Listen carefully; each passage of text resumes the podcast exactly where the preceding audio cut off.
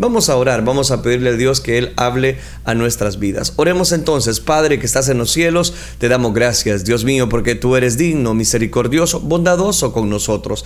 Gracias porque nos das el privilegio de poder anunciar estas verdades, las virtudes de aquel que nos llamó de las tinieblas a su luz admirable. Ahora suplicamos, toma control de nuestras vidas, permítenos seguir desarrollando esta serie que con mucho amor hemos preparado, estamos preparando con cada uno de los oyentes. Gracias Dios mío porque tú eres bueno y para siempre es tu misericordia.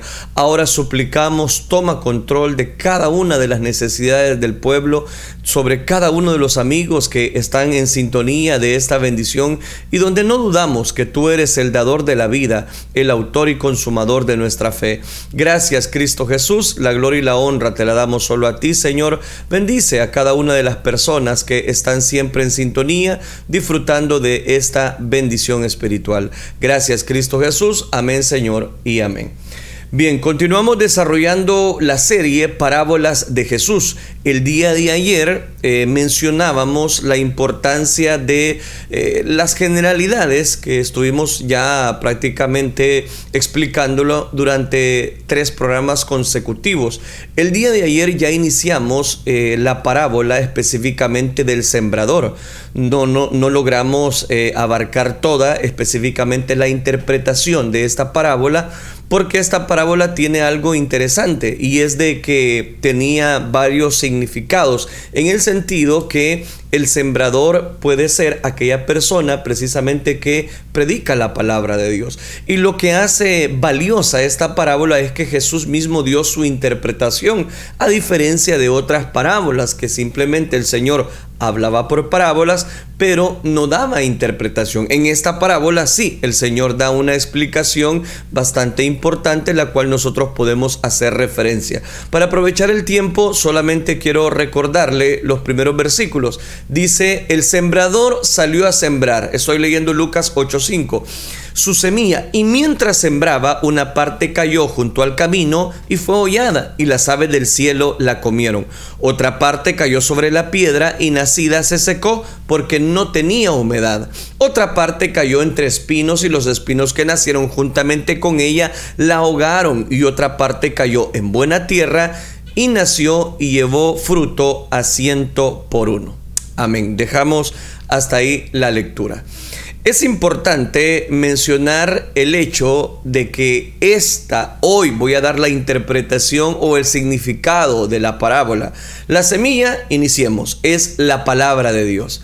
El sembrador no se identifica propiamente, algunos piensan que representa a Cristo mismo, y yo mencioné algo de eso el día de ayer, pero quiero ampliar ese conocimiento, porque cuando Jesús explicó la parábola de la cizaña, él dijo, el que siembra la buena semilla, es el Hijo del Hombre. Mateo 13:37.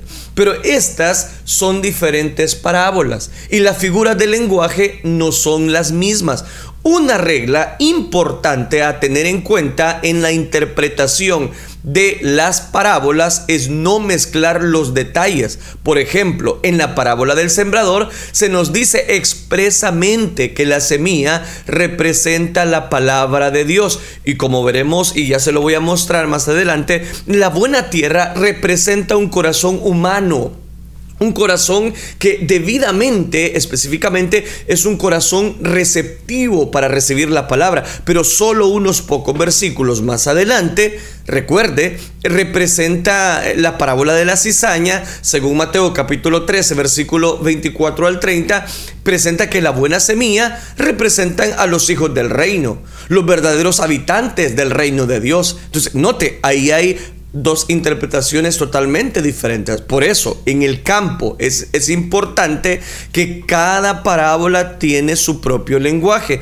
Así que debemos cuidar de no mezclar el simbolismo de una parábola con otra parábola. Aquí el sembrador de la parábola no se identifica porque su identidad no es más importante. Él representa a cualquier persona que está distribuyendo la semilla. El sembrador entonces es todo aquel que proclama la palabra de Dios, ya sea mediante la predicación, ya sea en un evangelismo personal, ya sea mediante el testimonio personal o como esa persona está sembrando la semilla de la palabra de Dios. El sembrador es el que esparce la palabra de Dios y el mensaje del evangelio. El mensaje entonces de la parábola tiene que ver con el terreno no se puede obtener la esencia de esta parábola sin entender que el suelo es una imagen del corazón humano. De manera específica, la parábola lo que nos está hablando es que destaca cuatro tipos diferentes de corazones que en el suelo de la parábola representa el corazón humano. Dice el versículo específicamente de Lucas 8:12, y los de junto al camino son los que oyen.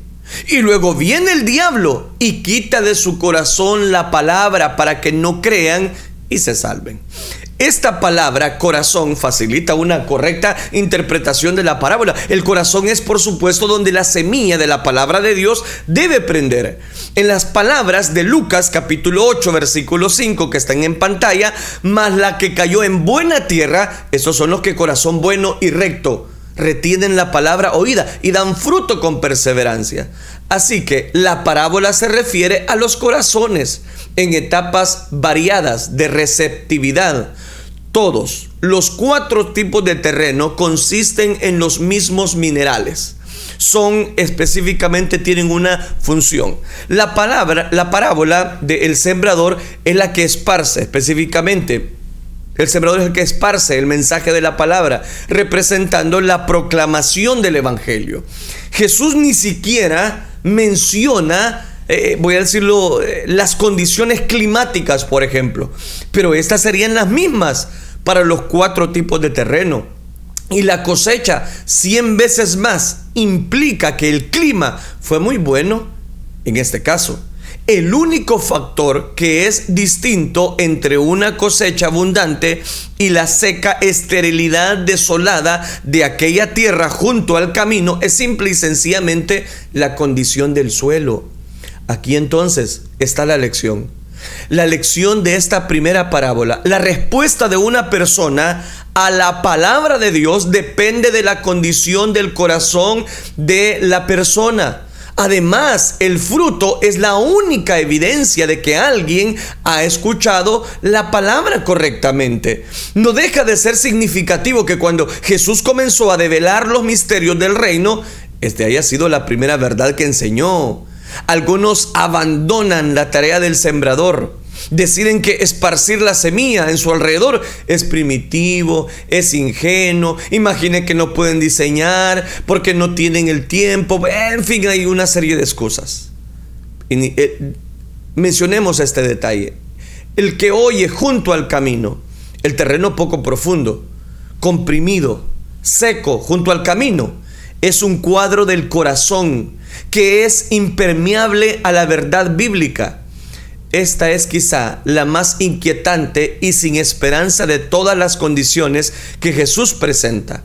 La incredulidad y el amor al pecado han cubierto el corazón como de una roca densa y una dura verdad que no puede penetrar y mucho menos echar raíces. La persona oyente así es, por lo tanto se comporta indiferente sin esperanza. Espiritualmente está muerta, totalmente susceptible a las estratagemas que Satanás está eh, pronunciando. Jesús explica, y los de junto al camino son los que oyen. Y luego viene el diablo y quita de su corazón la palabra para que no crean, para que se salven. Este versículo, por cierto, explica el verdadero objetivo simbolizado en la tarea del sembrador. Su objetivo es que las personas, recuerde, crean y se salven. Solo hay una manera de sembrar la semilla adecuada para este objetivo proclamando el Evangelio de Jesucristo, que es después de todo el asunto final y el verdadero objetivo de toda la Biblia. El sembrador es un evangelista, él espera una cosecha de almas, inevitablemente se encuentra siempre con oyentes que tienen un corazón como de concreto. el Antiguo Testamento lo llama duros de cerviz. Éxodo capítulo 32, versículo número 9. La clara implicación es que estas personas han endurecido deliberadamente sus propios corazones. Han endurecido su cerviz para no oír mis palabras, les decía Jeremías 19:15 de Sedequías, el rey joven y malvado, quien hizo lo malo ante los ojos de Jehová. Lo encontramos allá en el segundo libro de las Crónicas, capítulo 36, versículo 12. Las escrituras afirman, endureció su cerviz y obstinó su corazón para no volverse a Jehová, el Dios de Israel. Deliberadamente endureció su propia voluntad para no arrepentirse. Los hombres como él eran los que apedrearon a Esteban, quien los llamó duros de cerviz e incircuncisos de corazón y de oídos. Vosotros resistís siempre al Espíritu Santo como vuestros padres, les dijo Esteban. Así también vosotros. Hechos 7:51. Tal persona, este es el detalle, tal persona se representa por un sendero estéril y muy transitado alrededor del campo. Este corazón es una vía pública, atravesando por la multitud mixta de iniquidades que continuamente lo cruzan. No está cercado, de manera que se mantiene expuesto a toda pisada de cualquier malvado que pasa por él. Nunca es arado por la convicción, nunca se cultiva con algún tipo de búsqueda a sí mismo. Examen de conciencia contrición, evaluación honesta de culpa o arrepentimiento verdadero, el corazón está tan endurecido en contra de las dulces atracciones de la gracia de Dios como lo está en contra de los tremendos terrenos del juicio. La diferencia, la insensibilidad, un amor por el pecado han hecho que cada vez el corazón de una persona esté denso, seco e impenetrable. Esos son las personas que están ahí junto al camino. Este es el necio que menciona el libro de Proverbios, la persona que desprecia la sabiduría y la instrucción. No toma placer el necio en la inteligencia, sino que en su corazón se descubra. Lo interesante aquí, volvamos a la parábola, es que Jesús no está ante ateos, él está hablando a gente de una cultura muy religiosa. Y él es, es, más difícil de todos los corazones entre los que escuchan ese día es la aristocracia religiosa. Lo más selecto de los escribas y fariseos. Los mismos que hacía tan poco habían blasfemado contra el Espíritu Santo, separándose ellos mismos de la gracia por completo. El pecado de ellos personifica el máximo grado de la dureza del corazón humano. La condición de una persona atea es precisamente un, un, mejor estado espiritual que el que ellos tienen. ¿Por qué? Porque por otra parte Jesús les dijo, vosotros sois de vuestro padre el diablo y los deseos de vuestro padre queréis hacer. Aquí de nuevo Jesús afirma que los corazones endurecidos estar por completo a la merced del maligno. Viene el diablo y quita de su corazón la palabra para que no crean. ¿Y por qué? Para que no se salven. Es que esa es la tarea del enemigo. Esa es la tarea que él ha puesto en cada uno de esos corazones. Como el diablo arrebata la palabra de Dios de un corazón, como el diablo puede arrebatar precisamente el deseo de poder obedecer. Él tiene muchos mecanismos y no deberíamos ignorarlos. Y usted puede tener algún marco de referencia ya en 2 de Corintios capítulo 2 versículo número 11. Si piensa que Satanás y sus obras son siempre obviamente diabólicas, usted va a ser defraudado por él. El diablo utiliza el engaño, él es mentiroso y padre de toda mentira. Se transforma a sí mismo y a sus siervos para parecer ángeles de luz y ministros de justicia. Confunde a la gente mediante falsos maestros que vienen en nombre de Cristo, pero sutilmente atacan y menoscaban la verdad del Evangelio. También utiliza las eh, pecaminosas pasiones humanas el temor a lo que pueden pensar los demás, el orgullo, la obstinación, el prejuicio o las diversas concupiscencias apela al amor del corazón caído por los placeres del pecado porque sabe que la gente ama más las tinieblas que la luz. ¿Por qué? Porque sus obras siempre son malas, de continuo en su boca está la maldad. Y de hecho, de eso se aprovecha el enemigo. Ese es el corazón endurecido. Ese es el primer terreno que la parábola del sembrador nos está mencionando. Es fácil para él hacerle atractivo a los amantes de las tinieblas. Luego de haber ganado la confianza y la atención del pecador, le desvía de la mente.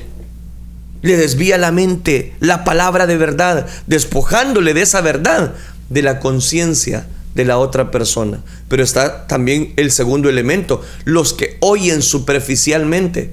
La delgada capa de tierra sobre un estrato de roca ilustra a una persona de corazón poco profundo, que responde de inmediato, pero solo responde superficialmente. Los de sobre la piedra son los que, habiendo oído, reciben la palabra con gozo, pero estos no tienen raíces, creen por algún tiempo y en el tiempo de la prueba se apartan. Sin raíces profundas, la vegetación no puede vivir mucho tiempo en un clima seco. Crece verde, frondoso con rapidez, pero muere con la misma rapidez antes de alcanzar la madurez para dar fruto. Este crecimiento es inútil con fines de alcanzar alguna ganancia. Si nosotros vamos y comparamos algunos pasajes de la escritura, notaremos que específicamente esta es una parábola perfecta de una forma en que personas, en que algunas personas responden al Evangelio. Ellos son el polo opuesto de los oyentes de corazón duro. Ellos parecen receptivos, están ahí, prestando mucha atención, están siempre pendientes, muestran un gran interés. Jesús dice que reciben la palabra con gozo, según Lucas 8:13. Se entusiasman con ella pero todo el entusiasmo se oscurece por el hecho de que no tienen una raíz. Ellos crecen por algún tiempo. Este, este, es un hecho importante en reconocer. Al menos intelectualmente son receptivos, afirmativos e incluso bastante entusiastas. Pero hay una especie de notoriedad temporal que no es auténtica fe, precisamente porque es superficial, precisamente porque no hay una raíz. Es que sin raíces por completo, están completo a una merced del enemigo. Son los elementos contrarios que con seguridad probarán la, la viabilidad de una fe genuina. No es cuestión de si tal fe caerá, sino de cuándo. Por lo general, aunque no siempre, ocurre más temprano que tarde. Cada persona que responde positivamente a la palabra de Dios se enfrentará a un tiempo de prueba la palabra eh, traducida, eh, la palabra griega traducida en Lucas 8:13 se refiere a una prueba que es claramente el sentido a la larga, a la fe del nuevo discípulo que será puesta a prueba bajo la amenaza de persecución por una de las malas calamidades de la vida o por la enorme dificultad de problemas que uno va a tener a la hora de ser hijo de Dios. Si la fe es superficial, sin raíces y no presenta un corazón limpio, no importa el gran entusiasmo que él tenga, la respuesta va a ser la misma. Se van a quedar. Jesús dijo en Juan capítulo 8 versículo 31, si vosotros permanecéis en mi palabra, seréis verdaderamente mis discípulos. En Hebreos capítulo 3 versículo 14 él afirma, porque somos hechos participantes de Cristo, con tal que retengamos firme hasta el fin nuestra confianza del principio. El apóstol Pablo dijo que usted puede eh, saber que está verdaderamente reconciliado con Dios si en verdad permanecéis fundados y firmes en la fe y sin moveros de la esperanza del Evangelio que habéis oído, decía Pablo. Y aquí cito Colosenses capítulo 1 versículo número 23. Aquellos cuya fe es temporal, escuchan el Evangelio y responden de, forma rápida, pero es superficial. Quizá tienen algún motivo egoísta, pensando que Jesús va a arreglar sus problemas o hacerle la vida más fácil o se engañan a ellos mismos. Ellos no toman en cuenta realmente el costo Durante un tiempo se deleitan en una emoción, en un sentimiento de alivio, de alegría, de euforia, encuentran un vacío que ha llenado precisamente, llenan ese vacío, pero es temporal. Hay lágrimas de alegría, hay abrazos, hay palmadas por la espalda. Pero cuando viene la tribulación, ellos, se, ellos, ellos presentan características de personas que no fueron, que no tuvieron una fe genuina. Una explosión de alegría no es la característica distintiva de una auténtica conversión. La alegría es una respuesta buena y apropiada, por supuesto, pero todo el cielo se llena de regocijo cuando un alma se convierte. Hay fiesta, dice la escritura. Habrá más gozo en el cielo por un pecador que se arrepiente que por 99 justos que no necesitan de arrepentimiento. Lucas 15:7. Pero como Jesús deja claro en nuestra parábola, la parábola del sembrador, es una gran alegría, a veces acompaña una falsa conversión. Ni la alegría hiperactiva, ni la agradecida quietud demuestran nada sobre si la profesión de fe de una persona es una expresión de la creencia temporal y superficial o de la convicción profunda y duradera que una persona pueda mostrar. El fruto de la persona eh, revelan esto. Por sus frutos los conoceréis. Por el fruto se conocerá el árbol, decía Mateo, o dice Mateo capítulo 12, versículo 33. En, la, en última instancia, no importa el mucho entusiasmo que el oyente superficial muestre en la respuesta inicial ante la palabra de Dios. Si se trata de una convicción poco profunda, sin verdadera raíz, esa persona finalmente se apartará. Y cuando esto sucede, se demuestra definitivamente que a pesar de todo ese gozo aparente, la persona nunca realmente creyó desde el principio. Salieron de nosotros, y aquí voy a citar un versículo bastante fuerte, Primera de Juan, capítulo 2, versículo 19. Salieron de nosotros, pero no eran de nosotros. Porque si hubiesen sido de nosotros, hubieran permanecido con nosotros.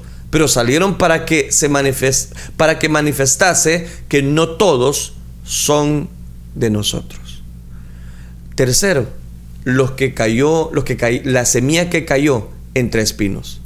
El tercer tipo de terreno, el suelo lleno de, de, de, muchas, eh, voy a decirles de esta manera como decimos en nuestro país, de mucha maleza representa un corazón demasiado cautivado o preocupado por los asuntos de este mundo.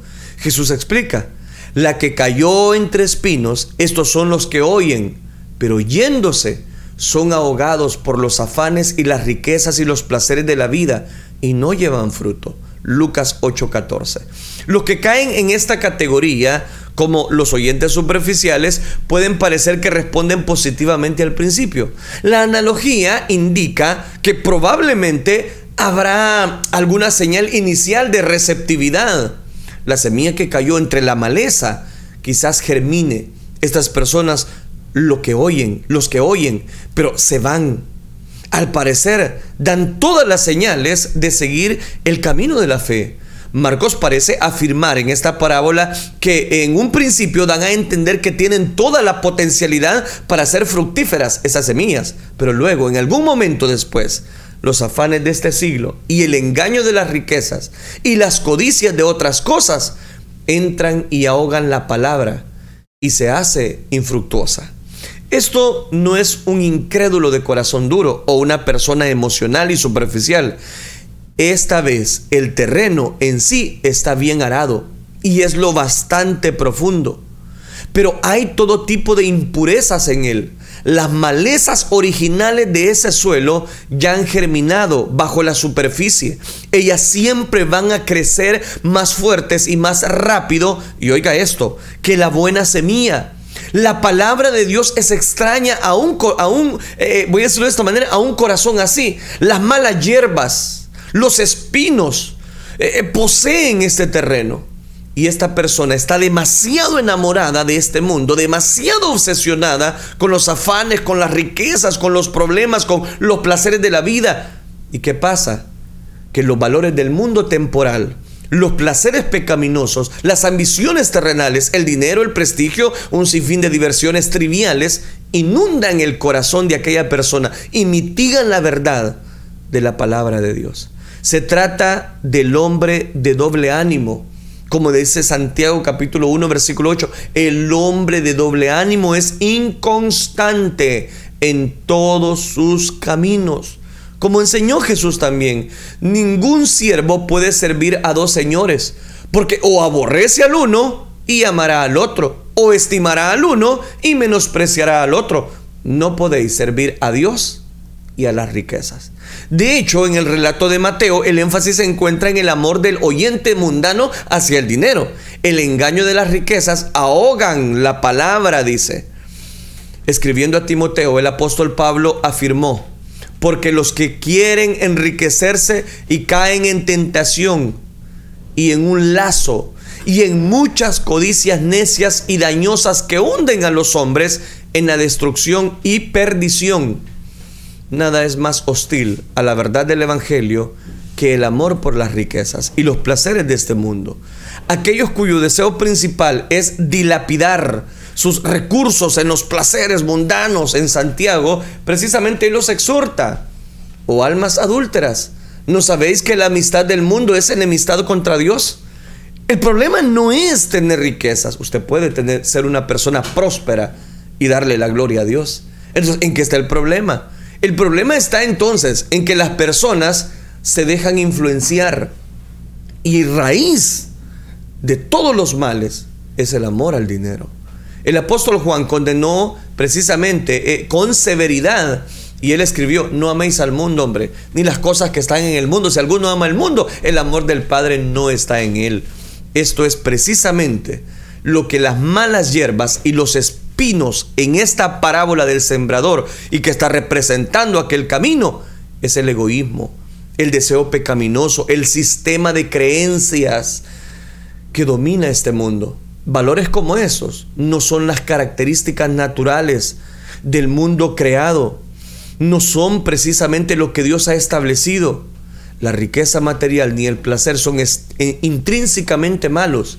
Si se priorizan de forma adecuada, la riqueza y el placer se deben recibir con acciones de gracias, como regalos de parte de Dios. Un ejemplo clásico del oyente mundano en el Nuevo Testamento es el joven rico. Vino a Jesús buscando ansiosamente la vida eterna, pero él era muy materialista y amante del mundo, y Jesús lo sabía. Por eso las escrituras expresan que el joven rico se fue triste porque tenía muchas posesiones. Amaba las cosas del mundo. Amaba los placeres, los deleites, quería la vida eterna, quería probar la inmortalidad, pero no estaba dispuesto a despojarse de todo el pecado que le asediaba y correr con paciencia la carrera que tienen por delante. Este es el tercer grupo de personas que la parábola del sembrador nos está ilustrando. El de junto al camino, el superficial, el mundano, tienen algo en común. No llevan fruto, los tres, no llevan fruto. Todo el propósito del esfuerzo agrícola es que se produzca una cosecha. El terreno que deja de producir una cosecha no tiene ningún valor. Las tres variedades del terreno que he presentado son estériles. Pero vamos a la última, el oyente fructífero.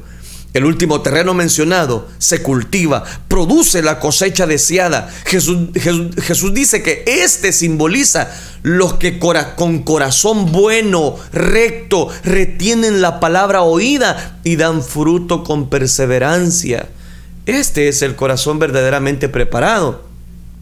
Él está describiendo a alguien con un corazón tan bien preparado que cuando escucha el Evangelio, lo recibe con verdadera comprensión lo recibe con verdadera fe, lo recibe con una auténtica veracidad porque es la palabra de Dios.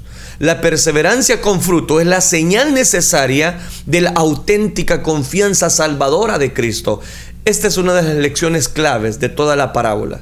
La señal de la fe auténtica es la perseverancia. Jesús afirmó, si vosotros permanecéis en mi palabra, seréis verdaderamente mis discípulos. La fe temporal no es una fe verdadera en absoluto.